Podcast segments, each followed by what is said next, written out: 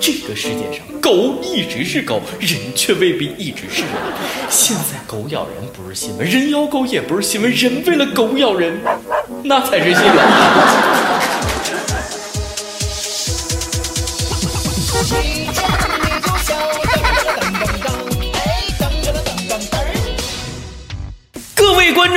大家好，欢迎收看由网易每日轻松一刻工作室和考拉 FM 联合打造的《一见你就笑》。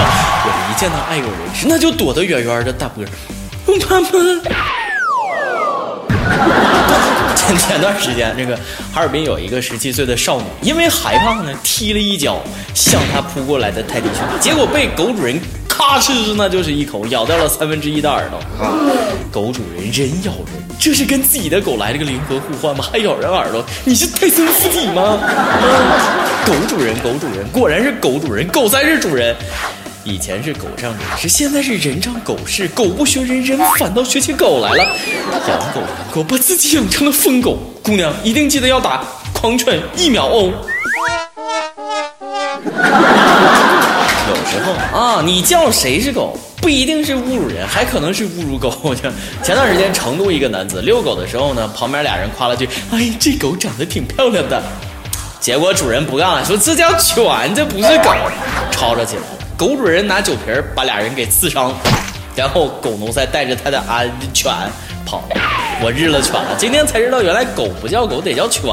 就好像读书人的事能叫偷吗？那得叫窃。其实也对啊。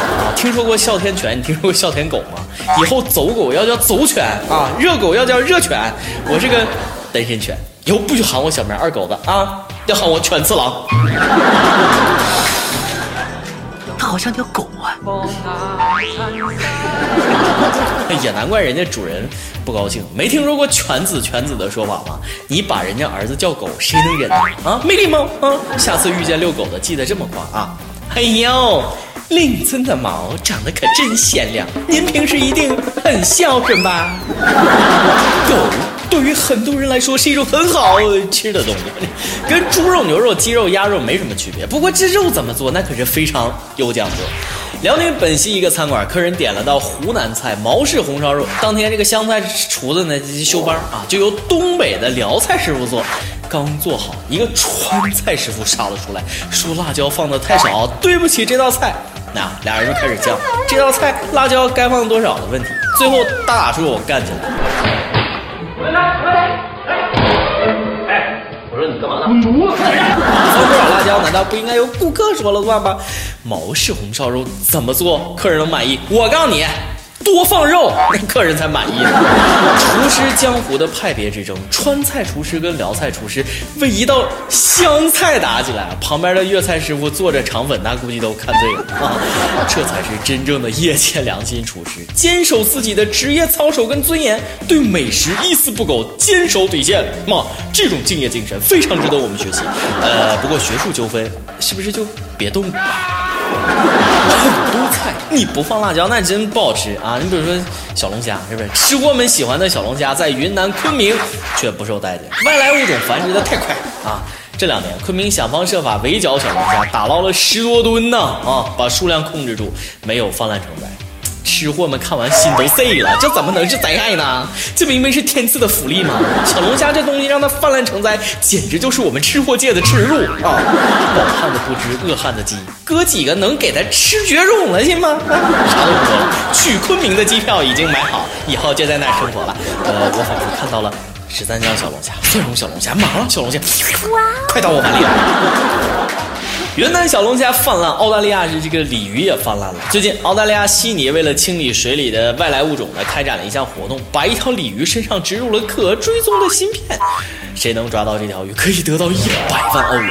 中澳友好，从红烧鲤鱼做起，啥都不说了，呃，就问一句，啥时候开放钓鱼签证？在 我这儿就没有什么生物会多到成灾的，成灾的，知不知道？只有被吃的快绝种，不就是对付鲤鱼吗？炸药、敌敌畏，急眼了水给你抽光，插两根电棒，那潜水员都给你电上来，你信不信？不过钓鱼的可要小心啊，小心水怪。最近两名男子在海钓的时候，突然间一条巨型鲨鱼跳出了水面，啊，把钓鱼的人吓尿了，当时就尿了啊！就这条鱼啊，那都闪开，我要起飞了。有种来割我鱼翅啊！哎，可惜落水的水花有点大，还是脸先着地的。分儿，海阔凭鱼跃，天高任鸟飞。鲨鱼当时的想法一定是。海里太热，世界那么大，想出去看看。不要拉着我，我要摆脱地球引力，奔向月球。休想吃我的鱼翅！鱼翅珍贵，有种东西比鱼翅还珍贵——天山雪莲啊！上个月，一批驴友穿越新疆天山，在山上手贱，采摘了不少雪莲，还发照片到网上炫耀啊，引起网友众怒。说实话，刚看照片，我都没以为这一堆就是武侠小说里那能起死回生。各国家二级保护植物天山雪莲，这真的不是大白菜吗？你说你采一颗还能忍啊？你采一堆，你做辣白菜思密达呀？像这种素质低、没常识的人，那就不该叫驴友，只能算作蠢驴。脑袋被驴踢了吧？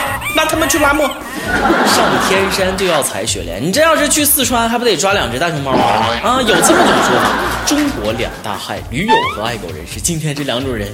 都领教过了，有时候跟狗交流，真感觉比人交流轻松啊！起码狗不会骗你，是不是？人可不一定。常年在非洲打工的一男子，七年前在网上看到一个日本女星的征婚广告，然后就跟人家开始网恋。七年呐都没见过面啊！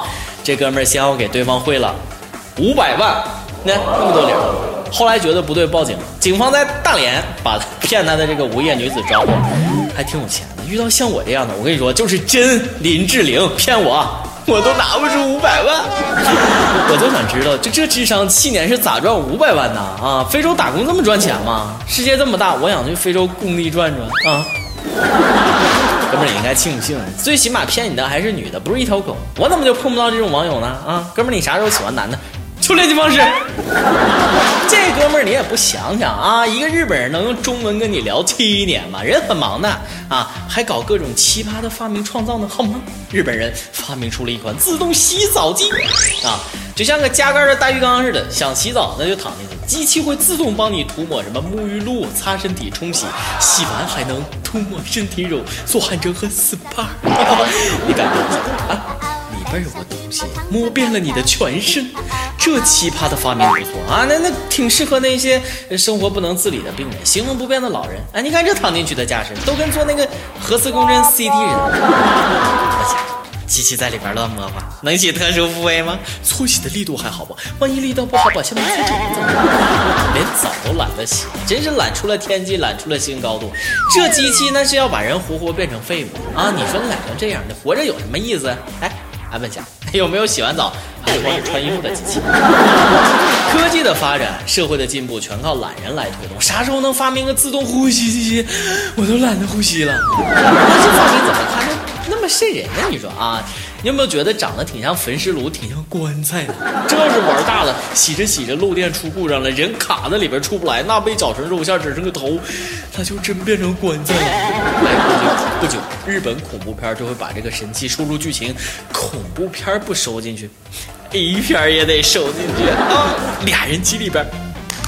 啪啪啪！我很期待哦，一见你就想跟帖安宝。今天你手贱了吗？啊，说到贱，谁能比我还贱？长沙的这位网友说，本想跟媳妇儿啪啪啪，谁知媳妇儿看完你们的节目，笑到提前来大姨妈。小编，你说咋整？咋整？先憋着呗。呃，真没想到我们节目不仅利尿，那还能调节经期呀！啊，广东这位网友说，笑得我肋骨差点脱臼啊。不是你这么一说，我们还真不敢像这位网友说的那样一周一集，一集一周。你想听脱口秀吐槽什么话题？方丈大和尚。想看情景剧演什么段子？初恋的故事啊！跟帖告诉我们，一见你就笑，你才是编剧。好，以上就是咱们今天的一见就笑。网易轻松一刻主编曲艺和本期小编李天二约你下期再见，我是大波，拜拜。范范范范，为什么都说？儿子像爸爸，不说爸爸像儿子，你这都傻。你说我先我大还是你大？我先出来，你先出来。爸爸，你是不是傻？要不是我妈先生了我，你才不会升级当我爸。